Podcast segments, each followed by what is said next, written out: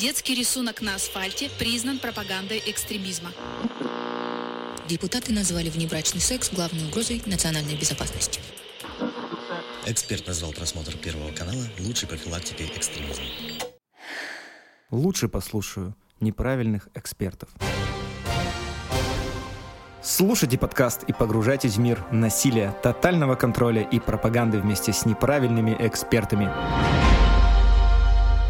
Добрый день, с вами снова я, Михаил Вершинин и подкаст «Неправильные эксперты». Сегодня мы поговорим о браке и разводах, в сектах и из-за сект. Позапрошлом выпуске подкаста «Неправильные эксперты» Сергей, Елизавета и Марина обсуждали про специфику подобных проблем в традиционных религиях. В этот раз мы обсуждаем немного в другом составе. С вами социальный психолог и консультант по выводу людей из секты радикальных организаций Михаил Вершинин, а еще религиовед, судебный эксперт и педагог Марина Бегнова, которая разрушила вместе с другими нашими коллегами много не семей, а деструктивных организаций и течений, которые негативно влияют на наше общество и слушателей нашего подкаста. Несмотря на то, что с нами товарищ майор, который знает все про всех и семейные тайны неправильных экспертов, мы не будем сегодня обсуждать наши семейные истории, но зато пройдемся по созданию семейного гнезда из колючей проволоки в культах и малых авторитарных группах. Дисклеймер. Все материалы для данного подкаста взяты из открытых источников. Мнения ведущих носят субъективный и личный характер, без цели оскорбления или нанесения вреда деловой репутации и вашей вере. Некоторые высказывания могут вас расстроить или не соответствовать вашей религиозной картине мира. Во время передачи упоминаются запрещенная секта свидетелей Иеговы, саентология и другие нежелательные организации, поднимаются вопросы сексуального насилия. Если вам нет 18 лет, то этот выпуск точно не для вас. Кстати, хочется напомнить нашим слушателям, что у нас есть два отличных выпуска про сексуальные практики в культах и бонусный материал про секс в ашраме Шамбала и Кришнаитов. Слушайте, просвещайтесь, потому что сегодня мы будем говорить, конечно, много про семьи, но все, что связано с культами и институтом семьи, все, как говорил Фрейд, связано с сексом. Но когда мы хотим говорить, конечно, про современные секты и про общество, важно понимать, что было в прошлом. Вокруг нашей страны существует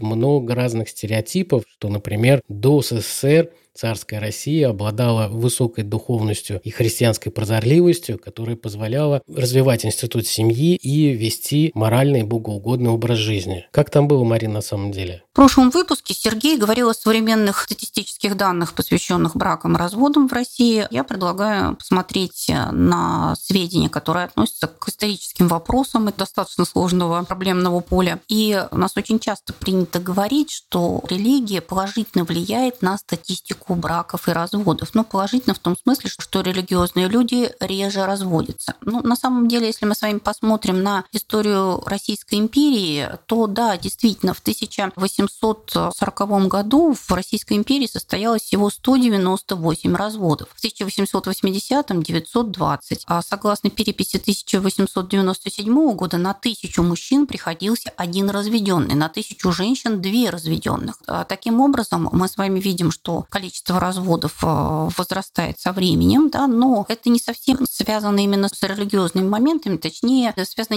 не совсем так, как хотелось бы многим нашим почвенникам и, так сказать, толкователям. На самом деле здесь причина такого минимального количества разводов в том, что брак заключался не в присутствии государственных служащих, да, он был религиозным, неважно, православным ли, католическим ли, или, скажем, там, мусульманским. И найти причины для развода по религиозным основаниям было значительно сложнее. Об этом, кстати, говорит нам не только статистика разводов, но и, ну, прежде всего, статистика по внебрачным детям. В Санкт-Петербурге в 1867 году на 19 342 рождения было 4305 незаконно рожденных, то есть примерно 22%. В 1889 году было рождено 28 640 детей и 7907, то есть почти 28% из них были незаконно рождены новорожденными. Что же касается а, детей подкидышей, только в 1889 в Москве таких детей было 16 636. То есть а, можете себе представить, да, что люди, несмотря на то, что они, так сказать, считались именно религиозным браком, продолжали вести сексуальную жизнь и вне брака, и, в общем, дети являются в этой ситуации достаточно надежным свидетельством. Поэтому на самом деле, когда мы с вами говорим о том, что религиозность укрепляет мораль, укрепляет нравственность, это далеко не всегда всегда выражается в практике социальных процессов. Вероятно, здесь все-таки несколько иные причины, и может быть дело в том, что традиционные религии не в такой степени регламентируют жизнь своих последователей, как новые религиозные движения или секты. Еще хочется, дорогие слушатели, вставить маленькую рекламу сюда. Рекламу не оберегов. Есть такой проект, который я делал, к сожалению, в одиночестве. Коллеги мне не помогали, хотя обещали. Да, Марин? Это проект под названием «Антисектантская царская Россия». Вы можете вбить в поиске, и у вас откроется сайт, где опубликована книга «Русские сектанты, их учения, культы, способы пропаганды» за 1911 год. Это отчет Русской Православной Церкви по сектам на юге России, где расписаны в том числе различные специфические обряды, вербовки и э, создание культа семьи. Вам будет достаточно интересно. Читайте, погружайтесь.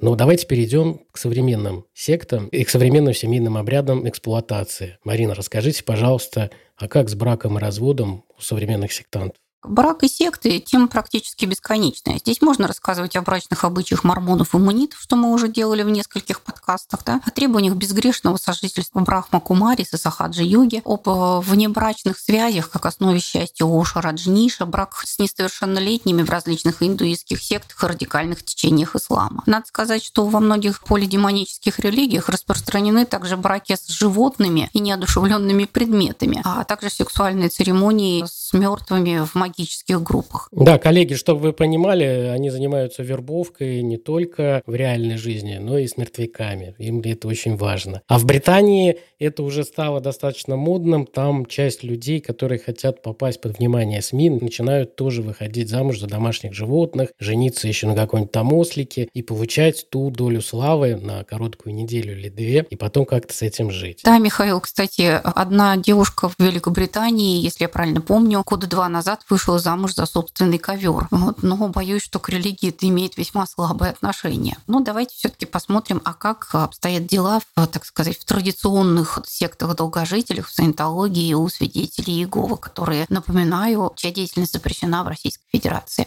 Ну а как же, Хаббард жив, Хаббард мертв, Хаббард где-то у Венеры ждет э, новые семьи, которые он хочет приобщить к дианетике. На космической станции, конечно. Тут даже добавить нечего, Михаил. Итак, основатель саентологии Лафайет Рон Хаббас был неоднократно женат. Большую часть саентологического учения о браке составляет вопрос о преодолении трудностей брачной жизни, вероятно, тех самых, о которых он знал не понаслышке. Ну вот, посмотрим, как саентология рекламирует брак. Цитата с одного из саентологических сайтов. «Брак свято чтится в каждой религии и культуре.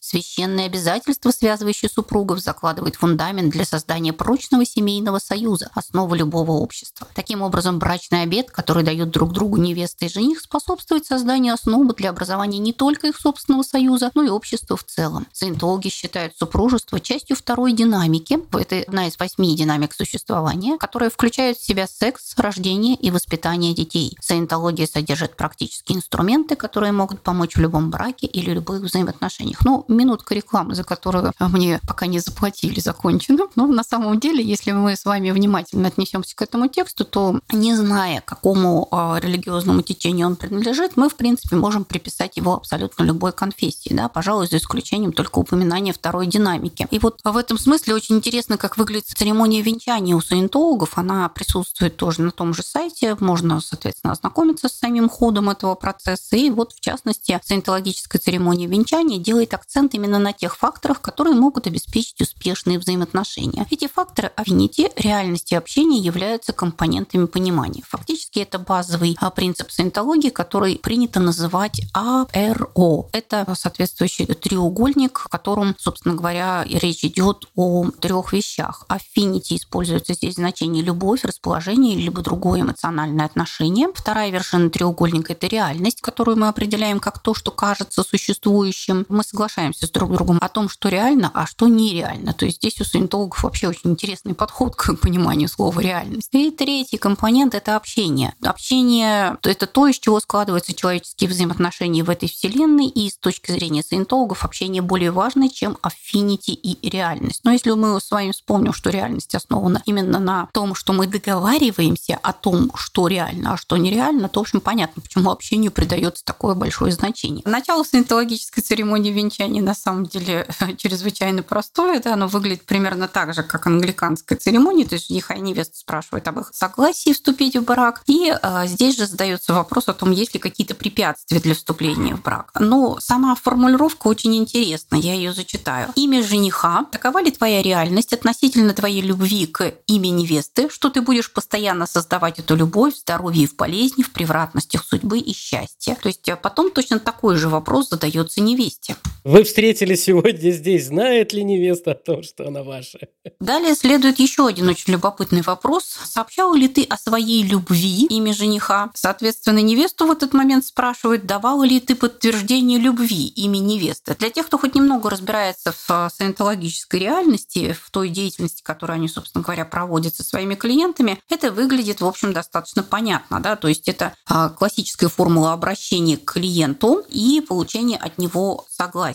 Но я, насколько знаю, у них вот эта схема общения, она, конечно, подразумевает общение с точки зрения саентологической практики. То есть использование их коммуникационных навыков. То есть это не общение, как в нормальной семье или в нормальном, а это вот разговоры на воязе, выполнение вот этих всех процедур. То есть общение как выполнение ритуала. А у меня вопрос, кстати, а это добровольный священник же? А, да, конечно, Михаил, это безусловно. Эта церемония венчания проводится, безусловно, добровольным священником, и, как правило, для этого избирается, конечно же, помещение саентологической католической церкви. интересен символический момент, который саентологи связывают с кольцами. Добровольный священник говорит, эти кольца имеют форму круга, а круг с незапамятных времен был для человека символом постоянства. На самом деле он символизирует время и пространство, которым нет конца. Я хочу, чтобы вы посмотрели на эти два символа и представили треугольник АРО в центре каждого из них. И дальше исследует классический, опять же, для саентологической деятельности вопрос, вы сделали это? И также классический ответ.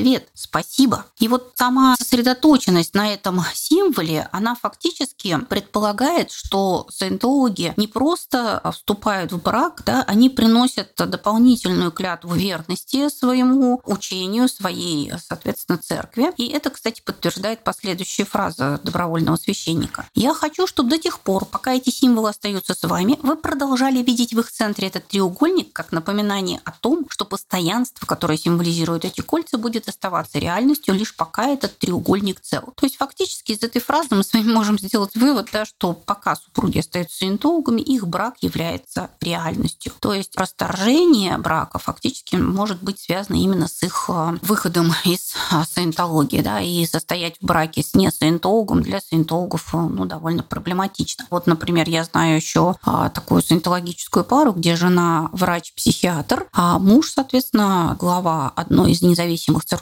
саентологии, психологии. И, в общем, они вдвоем очень активно вели кампанию по борьбе с российской психиатрией. Тот случай, когда наука оказалась бесполезной. Психиатрия не смогла помочь никому из них двоих. Ну, Михаил, это, наверное, несколько категорично. Что же касается свидетелей Иеговы, то здесь тоже довольно интересно. Во-первых, отметим, что никаких интимных добрачных связей у э, свидетелей Иеговы быть не может. Любые добрачные связи – это грех, и проявление сексуальности у молодежи или у людей, уже находящихся в определенном возрасте, это запретная вещь. Ну, это лучше, чем у мунитов, которые получают инструкцию, как им дожить до первой брачной ночи, а потом еще инструкцию, кто в какой позе, за кем, в какой последовательности должен заниматься сексом, и во время этого представлять, что это не они, а их духовные лидеры. Дети становятся потом очищенные от крови сатаны. Я знаю один случай, у нас во время уголовного дела вскрылась очень интересная деталь. Значит, супруги, состоявшие в браке не менее пяти лет уже к моменту, а, так сказать, события, они вынуждены были раскаяться в собственном грехе, а грех заключался в том, что они занимались петингом, уже будучи помолвлены. Значит, были вынуждены раскаяться в своем собственном грехе перед э, старейшинами и в подробностях рассказать о том, как именно они это делали. Ну, как вы понимаете, это довольно сложно с психологической точки зрения, и я полагаю, что это был как раз вот тот случай, когда, ну, скажем так, брачные отношения оказались явно а, под угрозой. А мы с Сергеем делали какой-то обзор новостей, я не помню, апрель или май это был, и там мы как раз рассматривали одно событие, где оказалось, что вот эти старейшины в каком-то американском городе покрывали педофилию идею насилия над детьми. Но они также заслушивали высказывания детей, объясняли им, что да, вас насилуют, но это не насилие. И, короче, они по 11 лет крышевали вот этих педофилов, которые приставали к детям. Поэтому я не удивлен вот в том примере, что вот эти старейшины курируют вопросы интимной жизни семьи в том числе. Для молодых людей у свидетелей Иеговы предусмотрено наличие дуэни в период ухаживания, то есть наедине они встречаться не могут. Здесь в обязательном порядке должен присутствовать какой-то третий человек, который, так сказать, не позволит им вступить в греховные отношения. Но это очень похоже на то, как выглядели такие же отношения у мусульман. То есть в XIX веке было не принято, как особенно у татар, у башкир, не было принято, чтобы девушка встречалась с парнем наедине. По этому поводу даже есть такая достаточно хрестоматийная повесть Мажита Гафурида, известного башкирского писателя, которая называется «Черноликий». Там рассказывается о том, как девушка с парнем случайно встретились на околице деревни возле колодца. И несмотря на то, что, если я правильно помню, они были женихом и невестой, их забили насмерть камнями. Ну, мне кажется, это что еще идет как элемент закрепления родителей-дети, то есть определенного поведения, когда взрослые люди должны показывать, что они должны спрашивать у более старших товарищей разрешение находиться под их контролем. То есть это закрепляет вот эту инфантильность и детскость, контроль группы. Отметим, что на самом деле у свидетелей Иеговы брак предпочтительнее, чем безбрачное состояние, но здесь есть масса ограничений. То есть, а, например, свидетели не могут вступать в брак благодаря религиозным церемониям, которые происходят в любой другой конфессии, потому что они считают все другие религиозные обряды ложными, и просто посещение религиозных церемоний в церкви, не принадлежащих к свидетелям Иеговы, считается табу. Вступать в брак а, можно только с членом организации, без Безусловно, конечно, официального запрета на это не существует, но если вы, значит, запланировали вступление в брак, то старейшины обязательно объяснят вам, что здесь применяется правило из послания апостола Павла к Коринфянам. Значит, она свободна выйти замуж за того, за кого захочет, но только в Господе. И не впрягайтесь в неравное ермо с неверующим, ибо какое общение имеет праведность и беззаконие, что общего у света с тьмой. При этом, кстати, отметим, что отношения как бы ухаживания, флирта между двумя людьми, один из которых не принадлежит к свидетелям Иеговы, вполне возможно, но, естественно, только с перспективы, что в случае с супружеских отношений второй партнер, не являющийся членом этой организации, в нее, соответственно, войдет. То есть, а, по сути, когда мы с вами говорим о свидетелях Иеговы, у них нет, а, собственно, религиозной церемонии. В залах царства венчаний не происходит, и они признают мирской брак, заключенный, значит, в ЗАГСе или э, мировым судьей, но только в том случае, если оба члена семьи являются свидетелями Иеговы. В случае же, если супруг отказывается от вступления в эту религиозную организацию, отношения с ним могут быть прерваны. Опять, здесь нет ясного четкого предписания, как поступать, но практика взаимодействия внутри церкви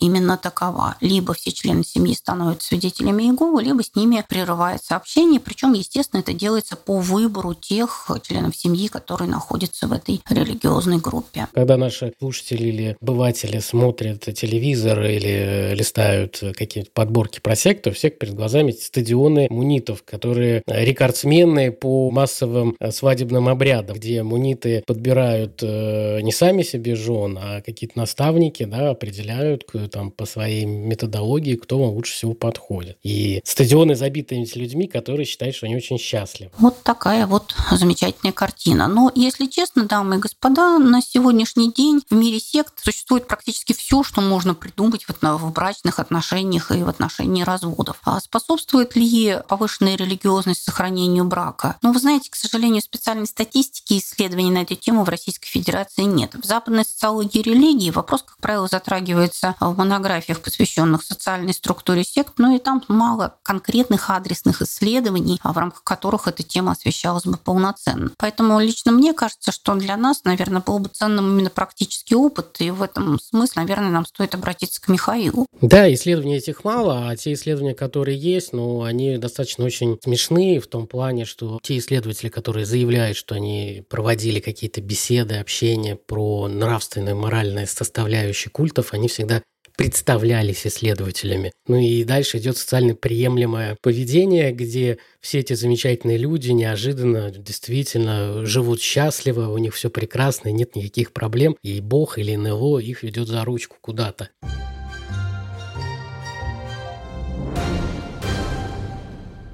Михаил, поделитесь с нами случаями из реальной практики. Но, как я уже говорил, я неофрейдист, и все, что связано с сексом, также в культах переплетено с институтом семьи. Мы про это постоянно говорим. В современных сектах есть такая жесткая система, которая выстроена вокруг тезиса или вся семья в секте, или эта семья не должна существовать. То есть они используют семью как элемент увеличения продаж и вовлечения в секту. И когда мы говорим про современные секты и семьи, люди, которые туда попали, мы, конечно, говорим про вербовку. И в этом плане секты, они, как и корпорации, очень универсальны. Они удовлетворяют любые ваши ожидания как покупателя и выстраивают нужные иллюзии для вас в зависимости от ваших пожеланий и особенностей идеологии культа. Культ может быть э, табуирован, секс, или в культе может быть полностью половая раскрепощенность. И это часто связано с теми психическими заболеваниями и особенность биографии лидера культа, когда он его создавал. Это всегда находит отражение в их идеологии.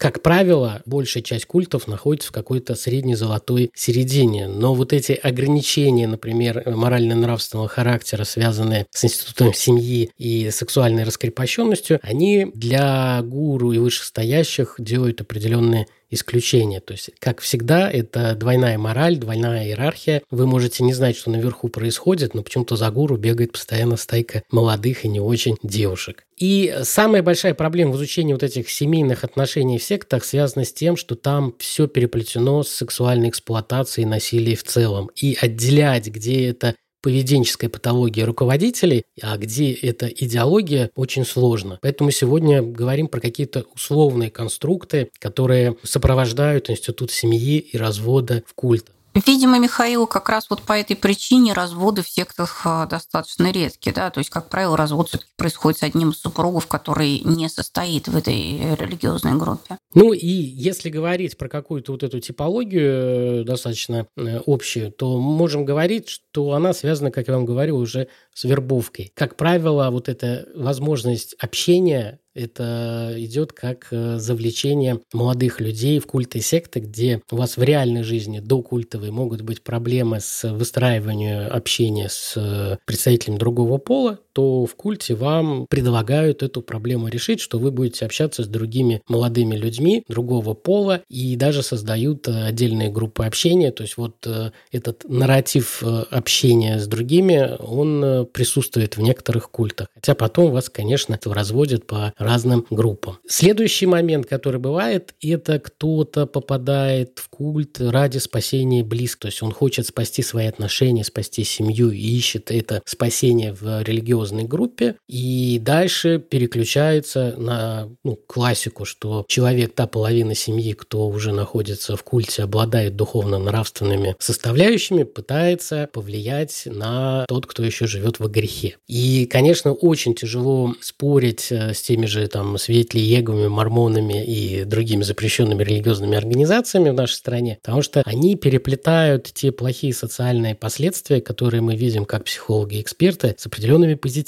То есть там реально у кого бывают проблемы с алкоголем, с курением. Они в некоторых случаях от этого избавляются, начинают заниматься спортом, общением, хорошо спят, проводят время все время в богослужениях. Но, конечно, это все делается за счет других свобод и решений, отказа от свободного волеизлияния и определения своей жизни. И дальше, когда человек попадает в подобную группу, становится просветленным, он должен спасать и делиться откровением с частью своей семьи. В культе все выстроено так, что нужно увеличивать продажи идеологии близкому социальному окружению. Близкое социальное окружение культиста – это члены его семьи. Если семья не готова присоединяться или сопротивляются, то заменяют старую семью на новую. И очень часто во многих культах вам даже подыскивают эту замену, вас сводят, и вы формируете свою новую сектантскую семью. И считаете, что вы там счастливы. И, конечно, как бы в тени вот этой всей луны назовем это так. Есть э, гаремы, есть занятия проституцией. Но важно отметить, мы про это уже в других выпусках подкаста говорили, что это не является идеологией большинства культов. Гаремы и вот эти раскрепощенные сексуальные отношения руководителей культов В итоге выстраивается дополнительный контур контроля. Наверху этой пирамиды гуру и наставники. У них могут быть свои гаремы, семьи там и чады, которые они просвещают вечерами или ночами. Есть культовая группа, которая вас контролирует и модифицирует ваше поведение. И часто это еще культовая семья. То есть, когда вы в секте находитесь в семье, вы контролируете еще близкими. И самый нижний уровень – это так называемый уровень самоконтроля или самодоноса, когда вы боитесь потерять право на улететь на космолете куда-нибудь на Альфа-Центавру или попасть гарантированно в рай, и ради этого вы готовы стучать на себя и доносить по любому поводу. Если говорить про секс, иерархию и различные роли в сектах, то сексуальная эксплуатация или просто тема секса – это одна из трех основных составляющих эксплуатации в культе. Две другие – это власть и деньги. И культ во всем видит, как и корпорации, возможности для извлечения прибыли, увеличения количества продаж, в том числе и повторных. Но для этого нужно вас контролировать, в том числе и на уровне семьи. И в этом плане идеология культов, она часто буквально документирует разными инструкциями, наставлениями, как и что должно происходить в вашей семье, как вы должны общаться, как вы должны тратить деньги, как вы должны воспитывать. Тоже от культа зависит. И специально все выстраивается вокруг каких-то идеализированных таких общепланетарных целей, там, мир во всем мире, которые практически невозможно достигнуть в ближайшие там 5, 10, 15, 20 лет. И это все делается, чтобы было растянуто, и вас начинают эксплуатировать, пока вы приносите пользу. А вы бежите за вымышленной какой-то целью, которую очень сложно достигнуть. Ведь э, реально вы можете начать помогать людям здесь и сейчас, волонтерить на НКО там или что-то еще, но вот эти глобальные цели, они спасение всей планеты, они куда более радостные и вызывают вызывают больше эмоционального отклика, чем убрать мусор подъезда. Институт семьи в этом плане у культа тоже инструмент закрепления, вербовки, и самое важное, с помощью него они вас удерживают. И вы там становитесь уже в ответе за спасение не только за себя, но у вас есть еще ответственность за неуспех близко. Потому что если ваш близкий не способен пойти по стопам вашим и приобщиться к учению, то, возможно, вы потеряете право на спасение. Это очень сильно напоминает э, терапевтическую терапевтические рассказы и беседы Лифтона, который проводил их, когда работал с возвращающимися из китайского плена бывшими священниками, врачами, учителями европейцы, которые рассказывали про коллективную ответственность в камерах. Когда ты там правильно не споешь гимн и неправильно ответишь, всю камеру заставляли там отжиматься, не ходить в туалет, всех наказывали. И это оказывало колоссальный эффект на внедрение убеждений. На тебя давила не только твоя группа, но ты и сам боялся подставить свою свою группу. Так вот, использование культовой семьи, если так можно сказать, это как раз дополнительный контур контроля секты. Развал семьи – это обычно какая-то классическая схема для секты, но она происходит по разным причинам. То есть, если вы не в секте, то связи рвутся, и вам находят замену, потому что вы отказываетесь, не присоединяетесь к секте, а вам дают возможность спастись. Другая ситуация, когда вы активно боретесь, то секта говорит, ну вот мы же говорили, что у тебя всегда есть в окружении человек, который тебе не дает развиваться, который тебе все разрушает. И многие близкие и члены семей, которые считают, что они так могут спасти своего близкого или партнера по семье, на самом деле они позволяют секте оказывать большее влияние, потому что фактически это как э, сбывающееся пророчество. Интересы попавшего в секту через какое-то время начинают не совпадать с интересами членами семьи, и они просто становятся разными, потому что члены семьи волнуются о психологическом здоровье и как оплатить счета, то человек, э, который в секте, он там за духовное спасение, за спасение всего мира, и они через какое-то время полгода, полтора года, они просто друг друга не понимают. Мы как раз проводили исследования, я про это тоже несколько раз, не помню, на подкасте говорил или нет. Студентов заводили в секты замеряли их отношение к материальным ценностям, и после посещения в течение года определенных сект, конечно, ценность материального понижалась, а духовного росло. И это как бы хорошо, если бы это не эксплуатировалось для того, чтобы вы поделились материальным. То, что вы не цените, вам легче от этого отказаться. И, конечно, для многих сект семьи – это прежде прежде всего имущество. То есть стараются захватывать и вербовать членов семьи, которые распределяют доходы семьи. Это позволяет других э, членов семьи ставить перед выбором. Вы становитесь э, отдельно от семьи и сами обеспечиваете свой уровень жизни или идете по стопам главы семьи. У меня недавно случай такой был с э, клиентами из Красноярского края, где пароходы, заводы были оформлены на маму семейства, а мама семейства поехала к кликуха и попала в казахстанскую секту. И была большая проблема, как разделить контроль над имуществом и доходами, который у нее был, с тем, что члены семьи очень волнуются за то, что она стала активно адептом этой секты. У меня был немножко странный случай, когда, значит, мужчина состоял в браке с женщиной несколько лет, буквально лет 5-7. Он не замечал, собственно, что она является членом какой-то а, одного из новых религиозных движений. Но в момент, когда он, наконец, обратил внимание состояние семейных счетов, он обнаружил, что, в общем, большая часть денег с них перекачалась как раз э, к этой секте. Ну, естественно, стал задавать вопрос, а что же ему теперь в этой ситуации делать? Ну, кстати, к его чести, его не столько волновали деньги, про деньги он сказал, что я еще заработаю, а его волновала необходимость вернуть жену обратно. То есть он хотел э, продолжения брака, вернуться, так сказать, к нормальным взаимоотношениям, но вполне понятно, что после семи лет пребывания в этом новом религиозном движении жена была отнюдь не склонна да, к тому, чтобы возобновлять с ним какие-то отношения. И как только, значит, она убедилась в том, что финансовая подушка в этой ситуации иссякла, она просто подала на развод. То есть это довольно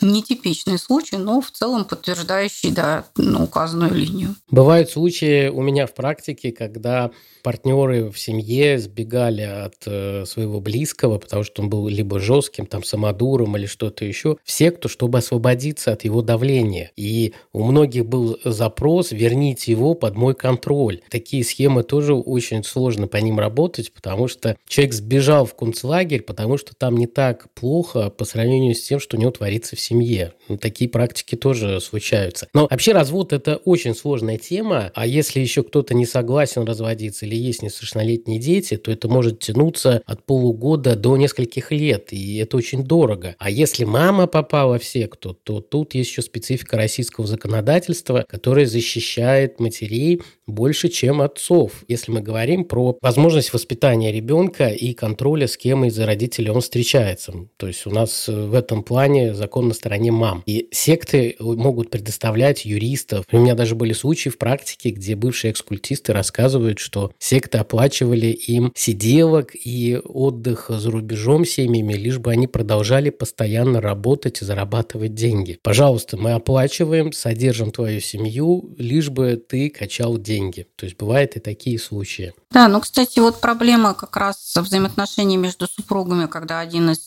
членов семьи попадает в секту, она на самом деле очень нередкая. И действительно, Михаил, суды встают на сторону матерей в большинстве случаев, но я вот знаю два кейса, да, когда суд встал на сторону отца, когда родителю, отцу удалось доказать, что он будет э, воспитывать ребенка, так сказать, более правильно, чем мать, э, благодаря именно тому, что мама ребенка находилась в секте. Но это, как правило, должна быть очень маргинальная религиозная группа, а не имеющая постоянного дохода, постоянного места жительства, то есть большую часть э, либо имеющая какую-то очень сложную общественную репутацию, там, вплоть до приписываемых ей там убийств, педофилии, людоедства и так далее. А причем как бы не факт, что они могут, могут действительно происходить в реальности, тут э, главное само освещение да, этого средства массовой информации. Причем попытки манипулирования супругов именно принадлежностью к секте другого супруга в плане разводов, это достаточно типичная история. Я очень часто слышу да, замечательные тексты на тему, что как же, как же, она же сектантка или он же сектант, почему у него нельзя отобрать право на то имущество, которое мы нажили совместно. Тут для многих становится откровением, что в правовом поле понятие секты не существует, и это не является каким-то отягчающим событием, которое может оказать значимое влияние. И многие начинают писать письма в различные инстанции, жалобы, и также помогают секте эффективнее доказывать, что как раз вот этот человек, который борется за свободу близкого, является причиной всех проблем в его бытии. Да, поэтому если вы, так сказать, рассчитываете на то, что связь с сектой поможет вам как супругу получить большую часть имущества, то, увы, законодательство будет не на вашей стороне. Имущественные отношения в браке никак не связаны с религиозным статусом одного из супругов. И, кстати, вот в Уфе у нас было довольно неприятное уголовное дело с одной достаточно известной секты, но это Родостея. Несколько лет назад речь шла как раз о том, что мать, находящаяся в этой секте, якобы избивает детей. Это открыл отец детей, находившийся с ней уже к этому моменту не в браке несколько лет. И согласно его жалобам, значит, она избивала детей благодаря тому, что она сектантка. Я как человек, который изучал материал уголовного дела, суда не было, и я так понимаю, ну, по крайней мере, мое экспертное заключение не было востребовано в данном контексте, потому что оно было отрицательным. Нельзя на основании тех данных, которые были предоставлены, связать, собственно говоря, какие-то сложности семейного, семейных взаимоотношений конкретно в этой семье с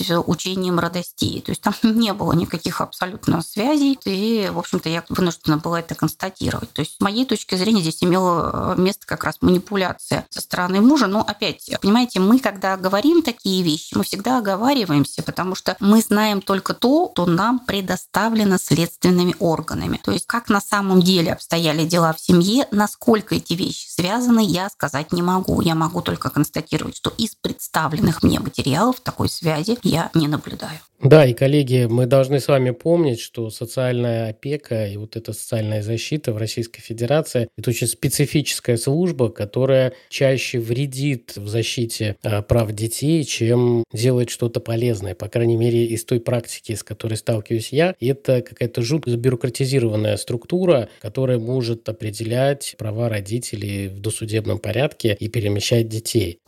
Михаил, вам за это сейчас заплатили противники ювенальной юстиции, да? Нет, я на самом деле тоже являюсь как бы защитником ювенальной юстиции, потому что на самом деле это правильные правовые изменения, но они никак не связаны именно с действующими бюрократическими структурами, потому что в них набирают людей ну, практически с улицы, и они спокойно обладают правами определять, можно ли сейчас ребенка куда-то переместить или нет. Там очень часто в этих комиссиях даже нету психологов детских, и это ужасно. У меня, кстати, были всякие случаи, практики, если кратко про них сказать, у меня один раз было обращение, когда две женщины обратились ко мне, стали рассказывать по очереди. Это отдельные обращения были. Стали рассказывать про своего близкого человека, и через какое-то время я понял, что это параллельно обратились спасать любовница и жена. Здесь была дилемма этическая, где я был вынужден их познакомить между собой, чтобы они определились, кому он нужнее. Мужчин-то все устраивало. Бывают ситуации, когда действительно действительно мужья обращаются, но они обращаются под видом «помогите мне вытащить человека из культа», ну, жену, а на самом деле объясните этой дуре, что она не права и просрала всю свою жизнь, а я все делаю правильно. И тут всегда нужна помощь какого-нибудь психиатра или психотерапевта, который поможет э, развести эти две проблемы в стороны. Вот эти семейные разводы, когда семьи разваливаются из-за влияния сект, там обычно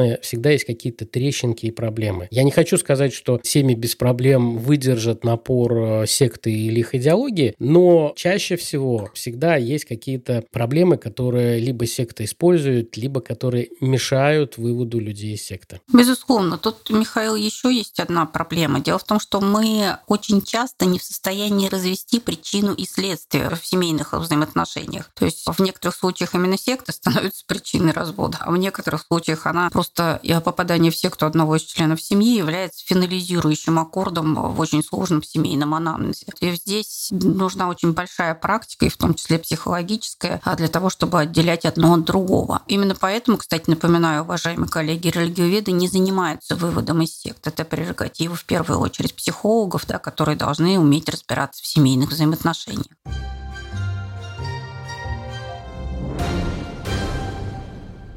Ну и, конечно, друзья, вы же знаете, что наш подкаст – это скрытая реклама книг. Конечно, особых книг по теме разводов и бракосочетаний в кто на русском языке практически нет. Есть небольшие западные исследования, иногда встречаются книги, которые косвенно могут подойти под э, данный запрос. Например, книга Станислава и Януша Талаладжи «Самые невероятные в мире сексуальные ритуалы и обычаи». Еще есть книга двух авторов, которые работают под псевдонимом Олег Ивик о брачной и внебрачной жизни. Рекомендую, достаточно подробно описана специфика национальных и религиозных подходов к сексу и в том числе к обряду бракосочетания и развода. Очень рекомендую книгу Марианны Муравьевой «Бытовое насилие в истории российской повседневности», где затрагиваются обычаи Поволжья, Юга России и поморов по бытовому насилию с 19 по 21 век. Но бытовое насилие крутится вокруг измен и развода в семье. То есть там тоже будут очень интересные особенности, которые вы, возможно, не знали. Есть неплохая книга про человеческую сексуальность с точки зрения науки. Ее написал Джесси Беринг. Она называется «Я, ты, он, она и другие извращенцы. Об инстинктах, которые мы стыдимся». Там очень просто научным языком описана тема сексуальность без табуирования и какого-то морального осуждения. Классическая книга известного психолога всем нам это Филипп Зимбарда и Никита Коломби «Мужчина в отрыве. Игры порно и потеря идентичности». Мужчины меняют свой подход к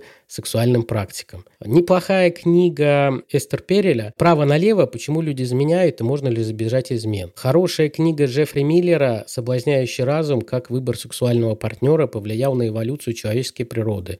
Простая книга, которая очень многим нравится, особенно людям, которые выступают за гендерное равноправие. Это книга Анны Шадриной «Не замужем. Секс, любовь и семья за пределами брака». Здесь обсуждаются постулаты, что есть большое количество жизненных сценариев для партнеров вне института семьи. Существует довольно любопытная книга Стивена Девенпорта «Секс and Sect. Истории мормонской полигамии, шейкерского целебата и, значит, комплексного брака в других религиях. Это довольно любопытная работа. Она, кстати, издана совсем недавно и посвящена она как раз, как вы поняли, да, мормонам, шейкерам и браку Анейда. Это одна из американских сект. И вот здесь, наверное, пожалуй, самая интересная часть – это исследование того, как а, связаны вероучения этих религиозных групп и именно их брачные отношения. Недаром Девинпорт берет для своего анализа три такие несходные между собой группы и, соответственно, несходные между собой формы а, брачных отношений. И в описании к нашему подкасту будет ссылочка на подборку коротких видео с юристами из Москвы, которые подробно рассказывают, что такое современный бракоразводный процесс. Возможно, это кому-то поможет.